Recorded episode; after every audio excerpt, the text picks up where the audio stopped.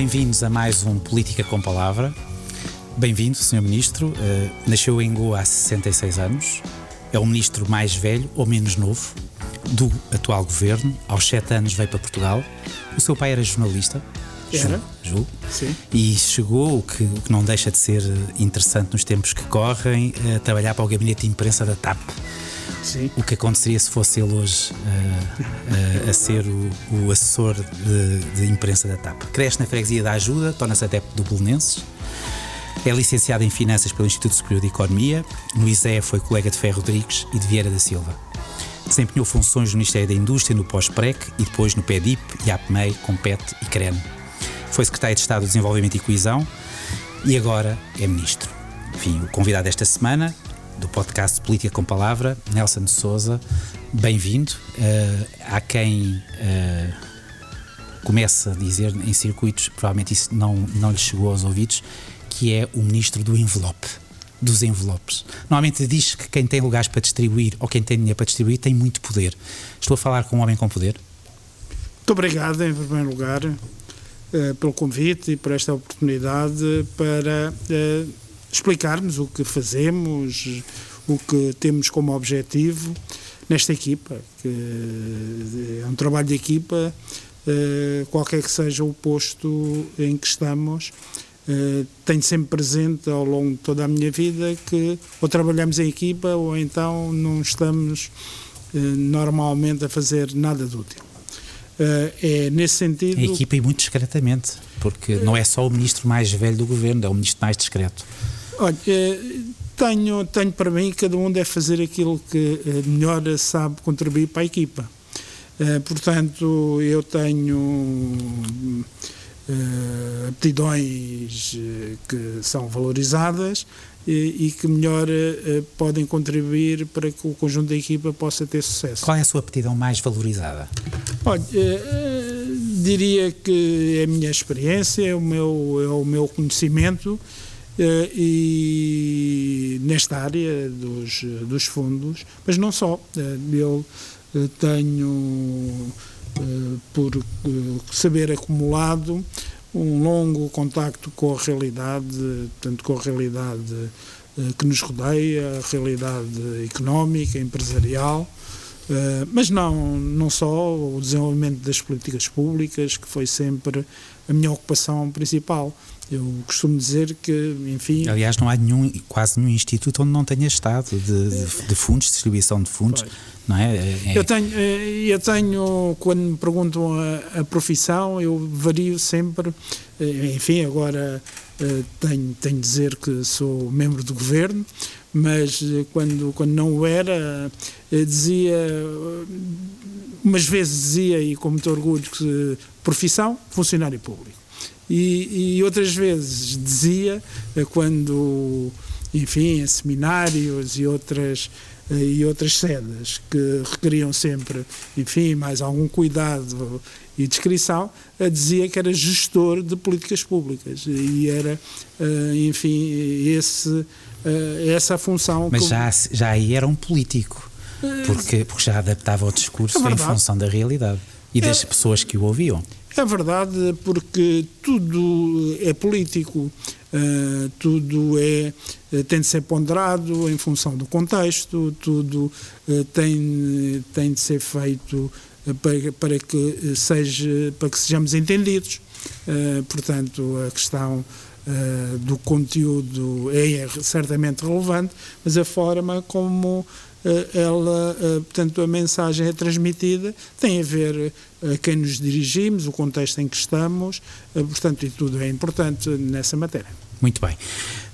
Antes de começarmos a falar e, e, e fazer perguntas concretas Sim. que vão ao encontro daquilo que são os desejos de muitas pessoas Muito. que querem respostas concretas, uma, uma pergunta que é uma curiosidade.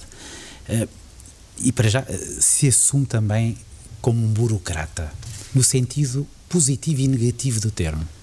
Olha, eh, eh, enfim, o termo burocracia eh, encerra em si mesmo uma conotação normalmente terrível, enfim, associada ao alguém, Kafka, ao Franz Kafka e, e ao seu, aos seus processos. exatamente, a alguém é. que nos inferniza a vida, sem qualquer propósito, senão martirizar-nos e, e, sem qualquer sentido para isso. No entanto, enfim, tanto a burocracia entendida como um conjunto de procedimentos para assegurar determinado tipo de objetivos, enfim, faz parte da administração pública a administração pública deve viver de regras claras, claras, transparentes, para que as pessoas saibam e conheçam as regras. O mundo sem regras é um mundo incivilizado. Eh, porquê? Eh, porque nós eh, temos, devemos pautar-nos por comportamentos.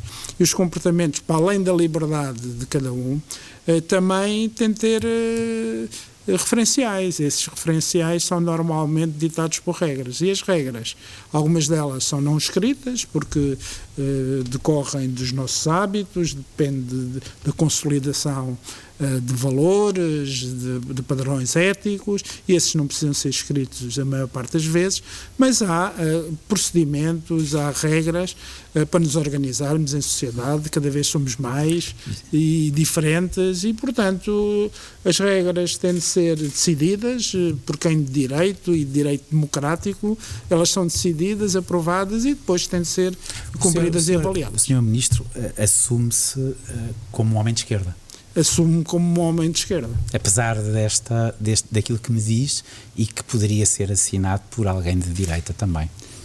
Não, eh, portanto, o Estado de Direito é um Estado, eh, é, um aqui eh, da modernidade, é, é um aqui que julgo que é partilhado por quem é democrata, portanto, e que muitas vezes quem, sendo de esquerda, se afastou deste padrão, eh, resultou em, em regimes eh, que eh, não nos atraem de forma alguma. É um pouco como as relações. Precisamos da rotina.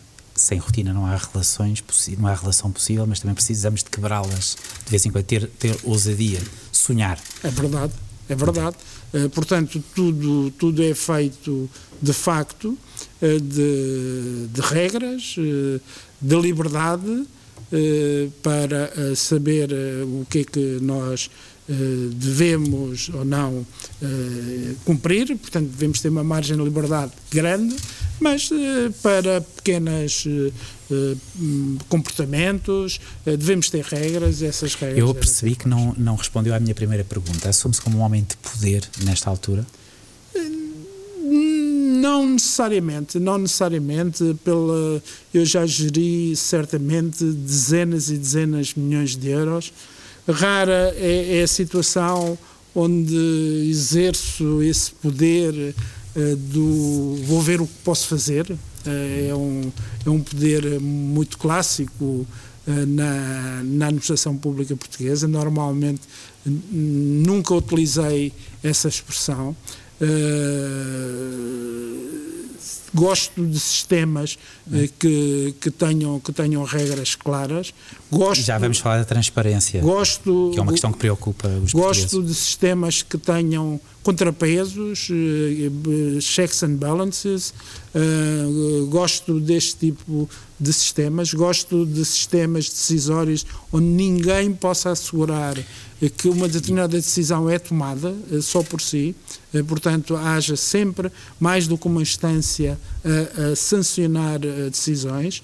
Portanto, são tudo métodos de sistemas que são os das sociedades modernas, com transparência, e é isso que. Bem, e, há, e há aqui uma segunda qualidade que, que, que teria de ter, obrigatoriamente, que é a seriedade porque, porque quem neste momento vai, é o responsável por gerir o maior pacote de, de ajuda, uh, o maior pacote de, enfim, uh, que alguma vez existiu na história da democracia portuguesa, uh, teria os portugueses têm que confiar em si, têm que confiar que, um, que está bem entregue ao lugar.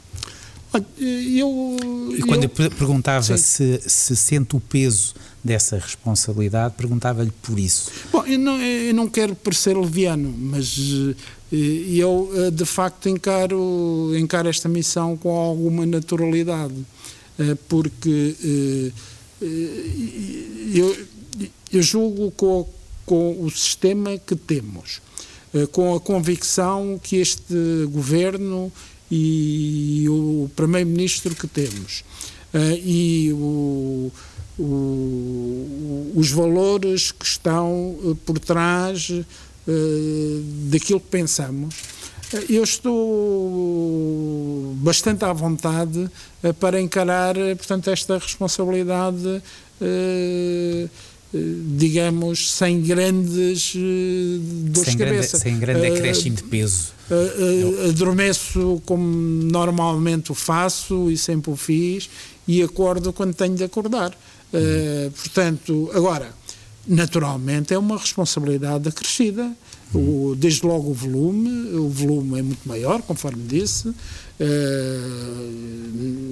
não é a mesma coisa de, de gerir é, X ou dois. que é uma oportunidade que o país não pode perder?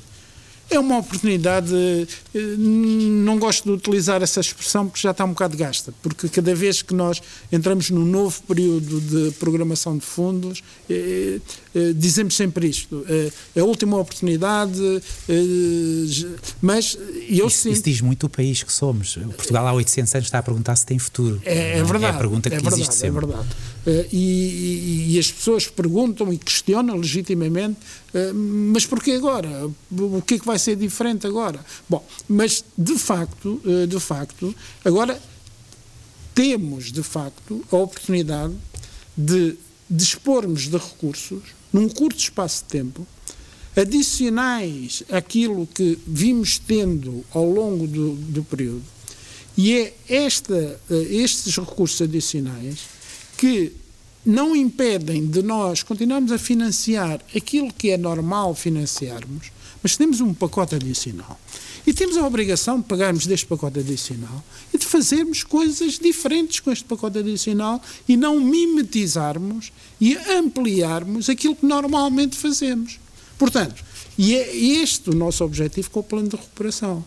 Porque nos perguntam, então, mas eh, aquilo que podemos fazer, e se temos muita pressa em gastar, eh, e temos pressa. E já vamos ao concreto, ao Exatamente. Vamos, onde mas, é que se vai gastar o dinheiro? Mas deixe-me explicar isto, porque uh, temos muita pressa, e temos pressa, é muito dinheiro, portanto, é muito dinheiro. Uh, e, e, e vamos então, aquilo, não vamos inventar muita coisa nova quer dizer, não vamos inventar muita coisa nova, mas vamos ser ambiciosos neste pacote quer dizer, que queremos fazer.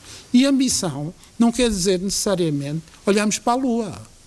Ambição quer dizer que nós queremos acrescentar coisas, queremos acrescentar objetivos a questões que já se arrastam há tanto tempo. Nós dizemos que queremos fazer, façamos agora. Nós temos questões que decorrem até e que vieram ao de cima com esta crise pandémica e que nós dizemos, peguemos do caso da saúde. Serviço Nacional de Saúde. Que é tão, que é tão, que é tão, que é tão Pese embora os esforços de investimento que se fizeram nos últimos anos, e foi, e foi um esforço muito grande de investimento em equipamentos, em estruturas, em, em, em, pessoal, e foi muito grande. Nós percebemos, nós percebemos agora que eh, falta fazer, falta completar muito, muito. Não se vai correr o risco de, como as coisas, apesar de tudo, o Serviço Nacional de Saúde provou resistir, Sim. que os profissionais estiveram à altura, mais do que à altura, se superaram não falharam, que agora, enfim, está tudo bem, porque afinal não falhou nada. Não, não, não, não se vai correr esse risco. Não, não. Isso não. era uma coisa que os profissionais de saúde não poderiam ouvir. Não, não. Até porque seria altamente injusto, altamente injusto, não prosseguir, mas não prosseguir, mas identificando aquilo que pode ser melhorado. Eu dou um exemplo. Nós temos, por exemplo, uma das dificuldades que temos e ainda, e ainda defrontamos, é que temos dificuldade de um back-office, de uma rede, por exemplo, de cuidados continuados. Para quê? Para, por exemplo, assim que há condições para que uh, as unidades de cuidados intensivos que já tenham doentes em condições para não estarem a ocupar aquelas camas, precisam de uma rede que cuide daqueles idosos e que cuide daqueles doentes, que já não precisam daquele tipo de tratamento. Bom, nós precisamos de uma rede mais forte de unidades de cuidados continuados. Está, estão previstas em quantificadas? Estão, previstas em camas, e quantificadas. Por exemplo. Em camas. Uh, portanto, estão previstas e quantificadas, portanto, essas camas. Portanto, nos próximos anos vamos alargar a Rede Nacional de Cuidados Continuados. Continuados. Em, uh, em algumas milhares de. Em, milhares de... Portanto, nós temos essa quantificação feita. Dou outro exemplo ligado à saúde. Mas isto não são só palavras, isto, isto, isto vai acontecer. Não, isto, é isto vai acontecer porque tem de acontecer. Porque se nós não. Eh, porque a lógica deste programa é uma lógica que o desembolso, nós vamos receber o dinheiro de Bruxelas, não contra o gasto, não contra a realização da despesa, mas contra a prova de que efetivamos o investimento. Que, onde é que estão as camas? Foram, foram realizadas no prazo que vocês se comprometeram, portanto, em jargão, aqui, são uh, as, as metas, as metas e os marcos. Em inglês, os milestones e uh, os targets. É, é o jargão agora em Bruxelas. Portanto, o que é que nós temos de fazer? Temos de, de planear quais são os marcos das evoluções. Orçamental, orçamental, mas sobretudo o físico. E depois temos também de dizer quais são as metas, quantas camas. Quando, eh, portanto, o planeamento por, por, por semestre. E nós temos, para ir buscar o dinheiro, temos de provar que estamos a executar. Do... Há aqui uma das coisas, aliás, que uh, alargar não só a Rede Nacional de Cuidados Continuados, como a Rede Nacional de Cuidados Paliativos, que não existe praticamente em Portugal, os cuidados paliativos. Exatamente. Está aqui previsto. Exatamente. E é? também, deixe-me dar-lhe um outro exemplo. Um fortíssimo investimento na digitalização da saúde. Porque a transição digital é uma prioridade da União Europeia, mas também é nossa. Porque, mas nós não queremos que a digitalização seja uma coisa em abstrato e, e, o perigo da digitalização poder levar ao desemprego de muitas pessoas também. Portanto, esta transição é uma transição muito perigosa. Já lá vamos, já lá vamos. Politicamente muito perigosa. Já lá vamos, já lá vamos. Mas a transição digital na saúde também quer dizer várias coisas. Em primeiro lugar, um, um sistema, tanto eh, introduzir sistemas na saúde onde os sistemas de informação comuniquem uns com os outros. Isso é importantíssimo.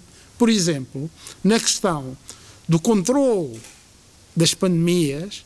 Portanto, é importantíssimo haver sistemas interoperáveis, fáceis, portanto, entre os diversos departamentos. Primeira questão. Segunda questão. É preciso ter um investimento mais significativo para, por exemplo, fazer-se telemedicina. Nós vimos que o, sistema não Covid poderia ter beneficiado mais se houvesse sistemas de telemedicina a, a, funcionar em paralelo, que podiam, de uma forma mais eficaz. Assistência a idosos, eh, portanto, em termos médicos, também é a mesma coisa. Portanto, nós aquilo que temos e queremos fazer é investir agora nessas novas áreas. Senhor Ministro, quando é que a bazuca começa a disparar? Olha, portanto, a situação é a seguinte. Nós. Neste momento, sim. Qual... Nós, neste momento, temos a oportunidade de podermos também, ao sermos úteis a nós, sermos úteis à Europa. Ou seja, nós detemos a presidência da, do Conselho Europeu. Portanto, Portanto, é útil para Portugal estar na vanguarda entre os que têm os documentos mais avançados. É, é útil. É isso, é, não, e não só, e não só, porque nós, ao estarmos na presidência da União Europeia, podemos apressar aquilo que é preciso ser feito a nível da União Europeia porque isto, como se trata de programas europeus, se a nível da Europa não avançar, nós também não podemos avançar. O que é que se fez? Nós já conseguimos, em primeiro lugar, que o regulamento do PRR já esteja publicado, foi a semana passada, na sexta-feira, publicou-se o regulamento, portanto, ele já estava politicamente aprovado, mas, portanto, estava em dezembro, portanto, e foi-se pressionar e, e conseguiu-se aprovar, portanto já está. A partir desse momento era possível, é possível agora apresentar-se os planos. Nós temos que apresentar agora, a partir de sexta-feira, os planos a Bruxelas. Portanto, primeira questão.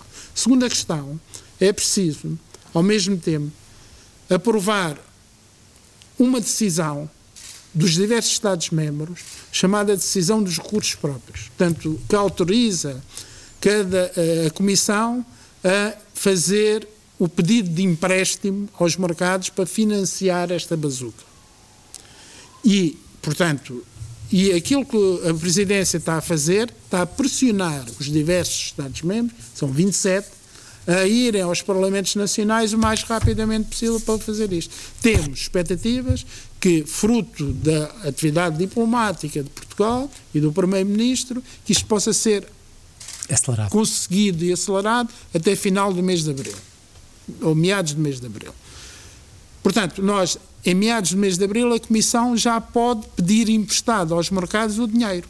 O que quer dizer que nós, entretanto, também já podemos aprovar os planos mais ou menos por essa altura, o que quer dizer que para maio, junho, entrará o dinheiro vindo de Bruxelas para nós. É essa a nossa expectativa e mais do que expectativa, estamos a fazer tudo para que isso aconteça. E o, e o dinheiro que depois vai entrar na economia real, nas empresas, em, em, em, todos, todas as necessidades que foram criadas com a pandemia, uh, estamos a falar desse dinheiro ou estamos a falar do dinheiro que já está orçamentado, que eu creio que é 1,9 mil milhões de, de portanto, euros? Portanto, vamos lá ver. É preciso uh, explicar, digamos, tanto bem. Nós, entretanto, entretanto, aquilo eh, que nós fizemos, tomamos por cautela, a decisão de, no orçamento deste ano, orçamentar uma verba para antecipar a chegada desses fundos. Esses fundos, onde chegar. Portanto, se esses fundos não chegassem por. Eh, enfim, vamos. Com certeza que isso não irá acontecer, mas uh, se Nós por temos, tragédia não chegassem este ano, esse fundo existiria essa, uma esse segurança. mecanismo é 1,2 mil milhões de euros que está previsto para, portanto, nós podemos antecipar todos os projetos que estão previstos no PRR para começarem. Aliás, e há alguns deles até já estão neste momento em preparação. Portanto, atos preparatórios para quando existirem condições para eles serem aprovados, portanto, ou seja, quando o nosso plano estiver aprovado, portanto, nós estamos a fazer engenharia paralela e não estamos à espera uh, de, de, que as coisas sucedam sequencialmente, porque isso é que atrasa tantas coisas. Ou seja, nós temos certeza que as primeiras pagamentos aos beneficiários finais, é essa a nossa, portanto, a quem beneficia, a quem vai executar os projetos, a quem vai fazer os investimentos na saúde, a quem vai fazer os investimentos na habitação, portanto, enfim, depende. Os primeiros ainda vão ser libertados seguramente no segundo semestre deste ano, este ano. Mas também confesso que os montantes mais significativos não dos maiores projetos não serão este ano, portanto, os, os, montantes mais significativos começarão a fluir em 22. Eh, portanto, importa também dizer isto para não estar a criar Aqui expectativas. Uma, uma palavra que, que, que é fundamental para, para, para, para os portugueses, para, para o país, que é a recuperação uh, de muito emprego que se foi perdendo neste, neste ano creio que esse estudo está feito, essa com certeza. Eh, tem alguma estimativa de, de, de, quanto emprego é que se vai, de quantos, eh, quantos empregos é que se vão criar nos próximos anos, nos próximos três anos, quatro anos? Olha, é assim, eh, deixe-me só uh, referir o seguinte. Nós temos instrumentos diferentes para questões diferentes. PRR em conjunto, aliás, até com os fundos estruturais, visam uma transformação estrutural da economia. Portanto, nós aquilo que queremos com este PRR e também com os fundos estruturais que também hão de vir em paralelo com este PRR, num segundo tempo, portanto no segundo semestre deste ano, visam projetos que respondem a questões estruturais, entre as quais está o emprego estrutural. O emprego estrutural. E aí, eh, portanto, nós. Sustentabilidade tem resiliência sem, sem um emprego. Sem emprego não tem sentido sequer. É, começa por aí. Pronto. Agora, nós temos é uma outra preocupação anterior, que é o apoio à emergência e à salvaguarda de postos de trabalho o mais possível até chegar a este tempo da ação estrutural. Que é, e que tem sido dado através de outro tipo de mecanismos que não o plano de recuperação e de resiliência que tem sido uh, financiado por programas que também fazem parte deste Next Generation, que é o programa REACT, e também por outro tipo de programas como o SURE, e também pelos próprios atuais fundos estruturais do Portugal 2020. Uhum. Para então, ser Next Generation é, é chamada bazuca. É, o Next Generation é, é, é a capa para, para esta bazuca toda, uh, digamos, tanto que inclui, para além do PRR, inclui também este programa, o REACT, e depois mais uns outros programas menores, mas que, que têm a ver com, com, uh, com esta recuperação e resiliência. O REACT é para curto prazo, este é para uh, questões estruturais. Portanto, é por isso é que eu digo que para questões, por exemplo, eh, como o apoiar, eh, para, eh, com o layoff, para, para questões como o ativar.pt, portanto, toda, todos os apoios na área do trabalho, desses que é, são absolutamente vitais neste momento, para manter as empresas oxigenadas, digamos tanto agora, para salvaguardar postos de trabalho, para salvaguardar, portanto, as microempresas uh, e, o, e, o, e, o, tecido empresarial dessa dimensão. Uh, e depois uh, também, portanto, em setores como a restauração, o comércio, o setor da cultura, portanto, Esta... esses setores não estão, não estão aqui no, no PRR. Não porque nós não consideremos importante essa frente, mas porque essa frente é tratada. É de reação. É, é, é, é, é tratada de, de, outra, de outra forma é, é tratada de outra forma. Aqui, nós aquilo que queremos fazer é então, é, é então, depois de vencida e estabilizada esta fase, que nós também nem sequer sabemos ainda quando é que vai terminar eh, esta fase. Isto é quase como as vacinas. É, Sr. Ministro. É, é um bocado. Aliás, está a avançar e, em paralelo. É e, aliás, estamos também dependentes desse processo e isto interage. Não vai ser necessário chamar nenhum vice-almirante para aqui para esta para este não espero bem que não este plano não espero bem que não. Plano. Ah, espero bem que não, não, é? não. ok uh, falávamos uh, da, da, da forma de, de um, o que está a ser feito nomeadamente uh, de, concretamente para isso para assegurar a transparência que é um assunto que, que nos preocupa a todos Portugal tem uma história de sempre um pouco uh, que tem um pouco a ver connosco, uh, mas espero que não seja uma marca genética de que quando temos muito dinheiro não sabemos o que fazemos com ele e regra já algum do dinheiro vai se perdendo alguns. Isso preocupa-o? Acha que pode correr mal? Olha, portanto é assim. Uh, o, os fundos, os Bem, fundos o senhor já deve ter visto muita coisa os fundos europeus, mas deixe-me deixe dizer-lhe uma coisa, quer dizer, que é o seguinte. O, os fundos europeus em, em, Portugal, eles começaram de uma forma absolutamente desastrosa e com falta de controle aqui em Portugal. Uh, os estereotipos do, uh, dos jipes de alta cilindrada claro. a rolar meados da década de 80. Os Ferraris no Val do Ave uh, foram, foram estereotipos que foram Marcaram muito, muito. marcantes no início. Provavelmente muito verdadeiros, mas que foram, foram característicos de uma época que rapidamente se atalhou o caminho. Rapidamente se atalhou o caminho. O Sr. Ministro acha que o conhecimento tem, a experiência que tem, que nestes últimos 40 anos se evoluiu uh, claramente no tecido empresarial português e nos empresários portugueses? A forma como. Bastante, bastante em termos, de, de, de diria, de eficácia. De eficácia de, de aplicação dos fundos. De aplicação dos fundos. Já tenho, já tenho dúvidas, já tenho dúvidas sobre eh, mais em termos de eficiência, ou seja, se os fundos foram aplicados naquilo que se devia aplicar.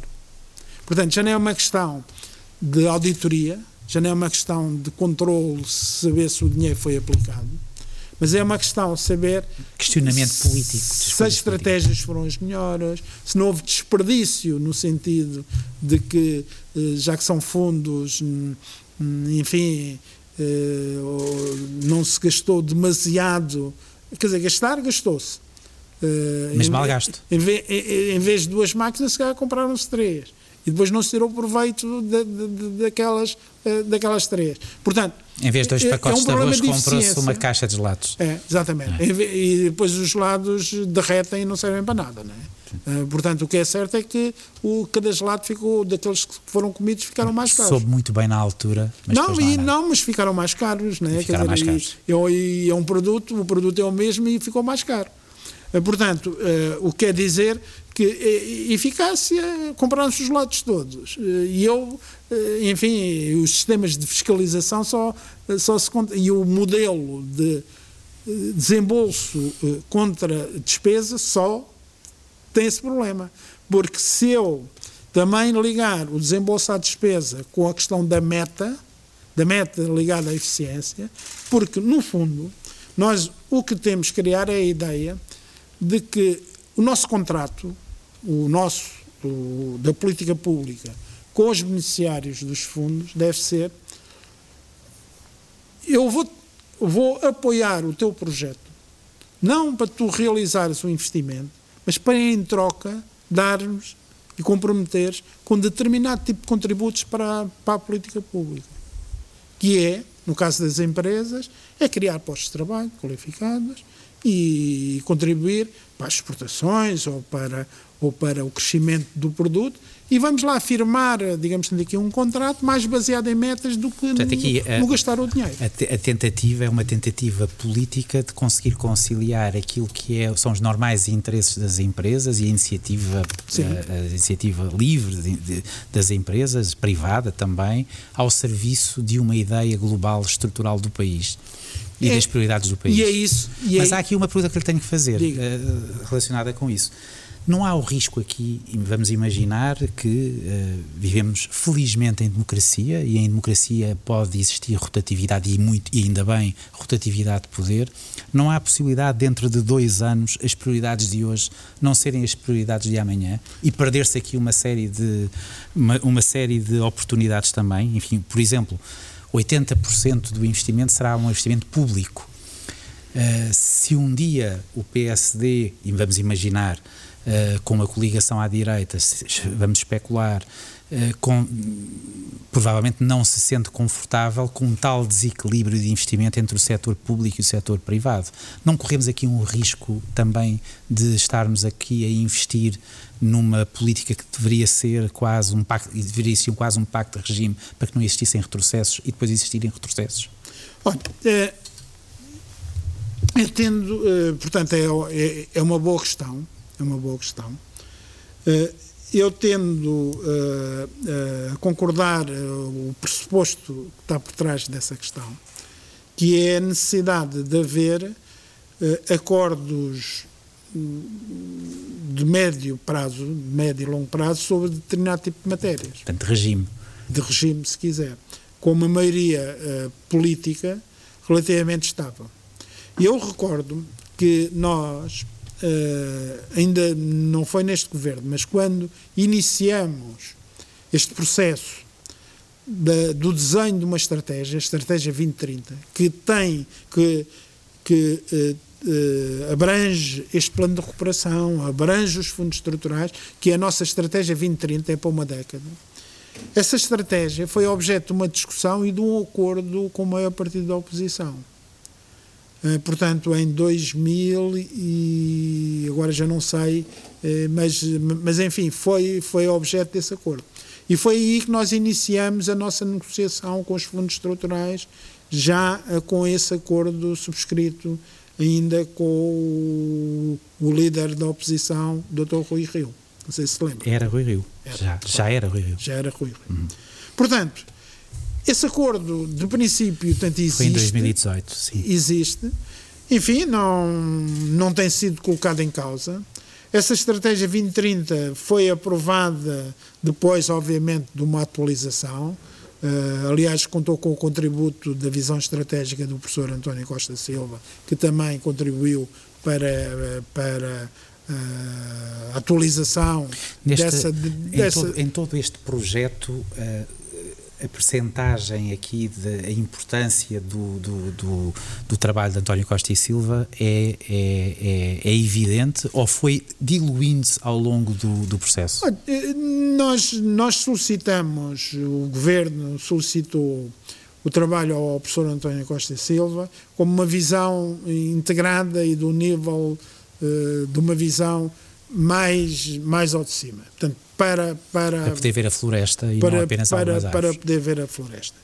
E, uh, regra, regra geral, portanto, existe uma grande, uma grande compatibilidade estratégica de pontos de vista entre, entre uma visão e a outra. Aqui e acolá, uh, não existe ainda uma resposta inteira, porque o PRR é uma das respostas à Estratégia 2030 Falta ainda a resposta dos fundos estruturais. E, e mesmo o PRR, por exemplo, eh, o, o PRR tem aqui uma medida que é das agendas estratégicas para a reindustrialização, onde diz que pretende dinamizar um conjunto de setores estratégicos e depois enuncia alguns, a título exemplificativo, mas não fecha e diz que não fique fecha, aberto, não fecha propositadamente, porque o PRR não quer ser e porque aquela medida, eh, aquela medida ganha, enriquece se for os seus setores forem definidos também em conjugação com os próprios protagonistas, que são entidades do sistema científico e tecnológico e empresas com potencial para pegar do conhecimento desenvolvido por estes e transformar em uhum. bens e serviços. Portanto, e nós não quisemos fechar a lista. Eu, eu há pouco, e, e, peço desculpa porque é hum. mesmo muito importante e nós não podemos, e depois enfim, o, caminho, o, o, tempo passa é muito rapidamente, demasiado rápido, e não quero perder a oportunidade de, de, de insistir na, na, questão da transparência. Sim, há pouco ah, não, é foi, não foi ao, ao concreto. Foi. O que é que o Governo vai fazer, o que é que o Sr. Ministro vai fazer para que os portugueses confiem que o dinheiro está a ser bem aplicado e não está a ser desviado? Olha, para já, portanto, é reforçar os nossos sistemas de gestão de, de controle e de, de, de auditoria. Reforçar quer dizer, é, é um sistema que, que tem o stress test de décadas de, de, de, prova, que, que, é comandado por uma entidade totalmente independente, que é a Inspeção Geral de Finanças. Nós não, nós não pregamos nem prego nem estopa na atividade e no programa uh, da, Inspeção Geral de Finanças. Uh, quando ela precisa de apoio nosso, nós prestamos. Existe regras bem definidas aí nessa matéria e, portanto, e o sistema tem, tem, tem, tem provado bem. Há uma chamada regra da materialidade do erro, que é o erro que eles uh, acham confortável, que eles definem em 2%, e nós lá nos governamos. O que me está a dizer também é que é inevitável, o erro vai ser inevitável. Não, não, é preciso, é que, ele, é, é preciso é que ele se contenha dentro do aceitável, que são os tais 2%. Mas às vezes o aceitável é logo. Uh, não, mas, mas 2% nós atuamos. Pois. Quer dizer, é erro detectado e, e, nós, e nós atuamos. Quer dizer, atuamos em, em, em duas frentes. Nós naturalmente, em consequência, atuamos e agimos, eh, eh, pomos, eh, portanto, ações executivas para reaver o dinheiro, pomos em tribunal quando há ações indemnizatórias e mais, e comunicamos ao Ministério Público quando há responsabilidade criminal. Isso fazemos, mesmo, mesmo, mesmo nos 2%. Hum. Mas quando passa os 2%, nós ficamos sob vigilância Mas especial. O senhor diz que todos os dias adormece bem e acorda. Espera, espera, deixe-me deixe deixe dizer. Enquanto esse nível estiver a cumprir, e os, e os 2%, e enquanto eu vir que tudo, o nosso sistema, não deixa por, uh, por, por uh, implementar os procedimentos que estão relativamente àqueles 2%, eu durmo bem. É isso que eu digo. Agora, aquilo que eu vou fazer, digamos fazer o seguinte, é também reforçar a transparência através de quê? Do, do tal portal da transparência.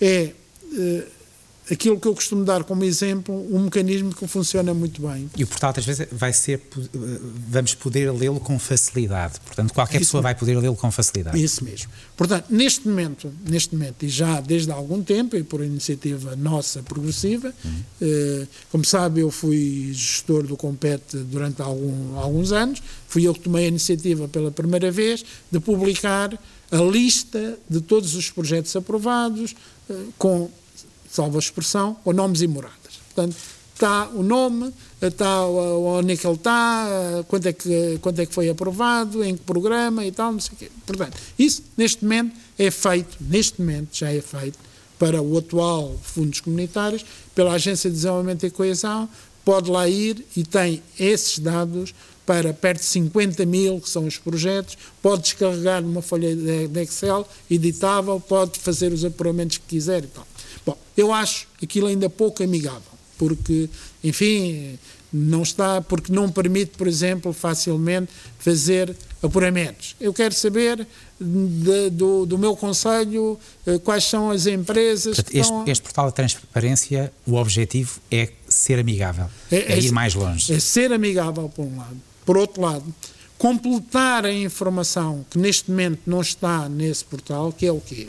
Porque os projetos não têm só informação quando são aprovados, porque depois têm mais informação à medida que são acompanhados os pagamentos e também quando são encerrados, porque muitas vezes os projetos aprovados eh, caem no, no percurso, não são aprovados e alguns deles até são anulados, as tais ações de acompanhamento e de fiscalização. E essa informação, por dificuldade, neste momento não constam desse portal. E agora vão, vão passar a constar. Senhor Ministro, há pouco. Uh, Portanto, a transparência vai ser essa também. Uh, o que é que. Uh, no, enfim, adormece bem, acorda bem, perfeito. É porque está a correr bem.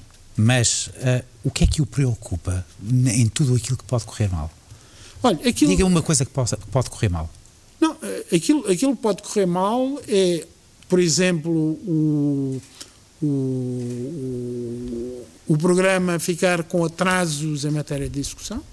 Que é também uma coisa Sim, que dizer, normalmente acontece. E, pois, portanto, mas, mas desta vez as consequências disso são, são, uh, são, mais, uh, são mais penalizadoras porque nós temos muito pouco tempo. As taxas de execução muitas vezes são reduzidas também porque, eh, falava há pouco daquilo que é amigável ou não, porque uh, conseguir candidatar, por exemplo, no CREN, que conhece muito bem, uh, uma empresa conseguir candidatar-se a um fundo do CREN é muito difícil, é muito complexo.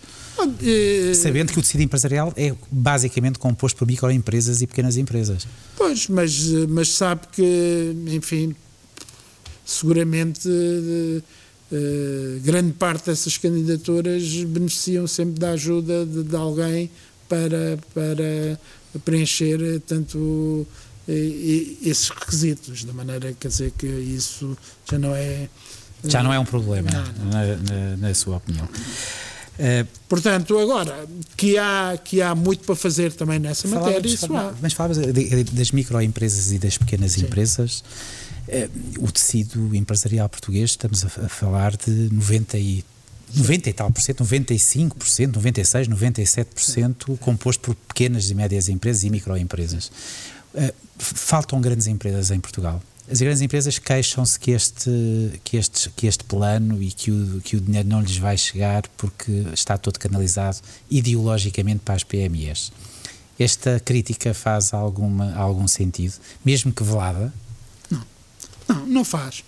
Não faz porque, precisamente. O uh, Ministro dos Negócios Estrangeiros deu uma entrevista recentemente, creio que é o Financial Times, onde dizia que, de facto, aqui a grande preocupação do governo era com as pequenas e médias empresas.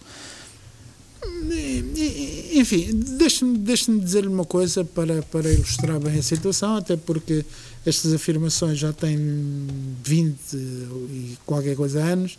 Eh, quando eu era titular uh, do, cargo governativo, tinha precisamente o nome de PMEs no, no seu título, que eu fui secretário de Estado do António do, Guterres, do governo de, António Guterres, do, nos governos do António Guterres e era secretário de Estado das, do, do Comércio e Serviços e das, e das pequenas e médias empresas. Uh, portanto, eu naquela altura dizia que um dos problemas das PMEs portuguesas era não ter grandes empresas suficientemente grandes em Portugal que as pudessem mobilizar e puxar por elas e levá-las, digamos tanto, a mercados mais exigentes. E, e, e, de facto assim, assim era e assim continua a ser.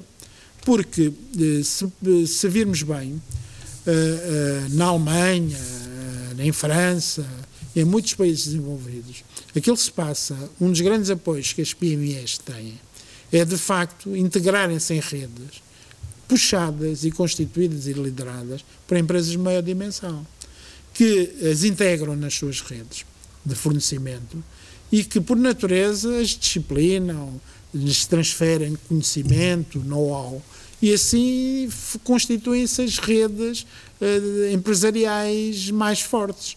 Inserindo-se assim, elas depois, naturalmente, muitas vezes até progridem e até saem dessa rede única para depois eh, serem capazes de. Portanto, o caminho poderá ser também esse. Eu não, não, não tenho, portanto, também faz falta. Uh, todas, uh, em termos de redes, em termos de redes, aliás, nós próprios, nós próprios, uh, no quadro do atual Portugal 2020, temos estimulado a chamada os clubes de fornecedores. E há experiências bem interessantes. Uh, e motivamos e, e, eu próprio pessoalmente estimulei muito a criação do clube de fornecedores na Bosch em Braga uh, para precisamente isso, digamos tanto, uh, levar a que a Bosch nas, nas suas atividades, como sabe, aposta muito em produtos enfim, na fronteira tecnológica, da mobilidade, esse tipo de coisas, procurasse criar uma rede de fornecedores de PMEs portuguesas, elas próprias com capacidades e competências que iam desenvolver. Nas conversas, e é um ministro transversal, portanto é um ministro que tem reuniões com os outros ministros do governo. Sim, sim, sim. sim. Portanto, é uma das suas funções. Eh, eu, eu, eu mobilizei, impulsionei e depois entreguei ao, portanto, tem... ao, ao, ao, meu colega que trata. Portanto, o ministro da Economia, nas, nas, nas reuniões, várias reuniões que tem com ele, certamente que esse assunto tem sido abordado. Sim, sim, portanto tenho, tenho naturalmente esta, esta, esta função de... E em, em, em, quando, quando falamos aqui dos vários, dos vários apoios de, das redes nacional de cuidados intensivos, continuados, cuidados paliativos, uh, vai, vão, vai chegar dinheiro, por exemplo, uh, concreto, para casos concretos, por exemplo, de falta de habitação de, de portugueses? Ah, isso com certeza. Porque falamos Portanto, de sustentabilidade também, trabalho, habitação. Parece um Portanto, slogan de 75, mas, mas, mas continua a ser evidente. Infelizmente, infelizmente parece, em muitos casos, porque os, os problemas ainda não foram resolvidos, ou tendo sido resolvidos, re, reemergem agora uh, com, outras, uh, com outras dimensões. Corre o risco, sem esquecer o que, o que vai dizer da, da habitação, mas uh, com tantos PowerPoints com tantos envelopes, com tanto dinheiro, porque o dinheiro é quase uma abstração, não é? Nós não é. temos o dinheiro, temos a informação que temos dinheiro, que é uma coisa um pouco diferente, tudo é virtual hoje. Uh, não corre o risco de se esquecer do, das pessoas concretas, do sofrimento das pessoas concretas. E hoje o país tem muita gente que está uh, objetivamente a sofrer. É esse o nosso desafio. O nosso desafio é na questão da dimensão da resiliência, portanto, nós temos aqui estes três blocos: resiliência, transição digital uh, e transição climática. Neste bloco da resiliência, nós achamos que para o país ganhar resiliência tem de apostar em três subáreas. Primeiro, na questão das vulnerabilidades sociais, depois no potencial produtivo, porque também se não tivermos um setor produtivo que é capaz de resistir a estes choques, também não temos um país resiliente. E, finalmente, também uma terceira dimensão, que é a resiliência territorial. Nós temos territórios mais vulneráveis, mais desprotegidos, que em situações de choques, quer sejam estes pandémicos, mas de outra natureza, que naturalmente são mais atingidos e sofrem de uma forma diferente, para pior, para, com, com maior nível de sofrimento, estas coisas. Nós temos aqui estes três blocos. Na parte das vulnerabilidades sociais, nós temos uma atuação que está escrita e está quantificada e objetivada. Primeira questão, saúde, já falamos, grosso modo. Segunda questão, habitação. Habitação, nós temos duas dimensões aqui claras. Em primeiro lugar, a questão do primeiro direito, se quiser, habitação social para que as pessoas nos entendam, condigna. Uhum. São 26 uh, famílias que, que, que, necessitam de habitação, é, está quantificado também. É uma estratégia que vai ser desenvolvida em conjunto. 26? 26 mil. Só 20, ah, 26 mil. 26 mil, 26. Era bom. Era, eu, enfim, era bom porque, enfim, era, era sinal que não tínhamos o problema. Sim, não, não tínhamos problema nenhum. 26 mil. Vão ser feitas estratégias locais de habitação, portanto, com cada município. Cá está, digamos, tanto uh, um, um mecanismo vai ser descentralizado e, eh, digamos, tanto está aqui previsto. Portanto, 26 né? mil famílias que não têm uma habitação condigna vão ter uma habitação condigna. Vão ter uma habitação condigna. E também Até não, quando? Até 2024? Até 2000, portanto, eu, eu, não sei concretamente, eu sei é que tudo tentar concluído até 2026. Isso, isso dê para Senão não há dinheiro. Senão não há dinheiro. Perdemos o dinheiro. Pois. Mas aquilo, aquilo que eu estava a dizer era que o, uh, aquilo que eu estava a dizer era que já agora deixe-me confirmar. Não, isso é muito importante. 26 mil, 26 mil agregados estava, estava aqui a dizer também que outra dimensão é que, se é certo que a primeira prioridade é esta, também há aqui uma outra prioridade que é a questão da, da, da, da habitação acessível para jovens. Portanto, programas de habitação acessível para jovens nomeadamente eh, também nas grandes cidades. Nas grandes cidades e nas zonas suburbanas. O fluxo de turismo, aquilo que se diz muitas vezes, embora muito seja da competência camarária, eh, que as grandes cidades foram invadidas por turistas e que, também, e que são, também, também são a preços proibitivos, as pessoas não podem morar em Lisboa Exatamente. no Porto, por exemplo. E sobretudo, e sobretudo isso afeta uh, as camadas mais jovens, que uh, quando no início da sua, da sua vida independente Uh, uh, portanto, vêm-se confrontados com esta impossibilidade. Portanto, é absolutamente essencial também criarmos programas destinados tanto também a isso. Não, só, não é habitação social, mas é a, a habitação de início de vida. E que, e de início de vida, mas acessível tanto em termos de preço. Que era uma coisa que existia antes, não é? Existia no passado. Existia, existia no seu tempo de jovem. Existia, existia Uh, enfim, uh, no meu tempo de jovem, nem tanto assim, porque uh, foi, foi o, o, tempo imediatamente a seguir ao 25 de Abril, o mercado de arrendamento também Sim. desapareceu, portanto, enfim. Agora, portanto, habitação, portanto, saúde, habitação. Terceira área de prioridade respostas sociais, respostas sociais a questões dos uh, dos idosos. Portanto, nós temos de encontrar uma forma, e vamos encontrar, dos equipamentos e respostas sociais ao nível da, das pessoas idosas e da infância e das pessoas com deficiência. Nós temos, e veio agora ao de cima também, todas as debilidades que temos aqui nestas redes e vamos Isso materializa em quê, por exemplo? Vamos intervencionar 28 mil lugares em respostas sociais entre creches, na prática, falando agora português que as pessoas entendem. Intervencionar, né? creches, é intervir para tornar eh, os espaços, eh, com, ter, ter os espaços com mais qualidade, com mais com condições. mais qualidade, com mais qualidade, respondendo inclusivamente aos requisitos legais, como sabemos, digamos, nem sempre sucede, e também uh, ter aqui outro tipo de respostas complementares e, e, e novas, se quisermos, com dotação, por exemplo, de viaturas elétricas eh, que possam também complementar outro tipo de assistência. E aí, pessoas, no meio disto tudo, a, a, os célebres computadores que depois nunca mais chegavam, vão, vão as nossas crianças vão ter computadores? Vão, mas isso há de ser numa outra dimensão da escola digital. Não vão ter computadores quando tiverem 25 anos. Não, mas já... não, esses, esses que fazem falta agora não estão aqui, estão naquele outro programa, no React, no que, React. É, que é uma emergência. Isto aqui, digamos, tanto é, é a escola. Pronto. Estas três dimensões, saúde, habitação e redes sociais, vão envolver montantes absolutamente, absolutamente inéditos num curto espaço de tempo como este temos aqui. Portanto, eu posso lhe dizer que estamos aqui a falar de um valor de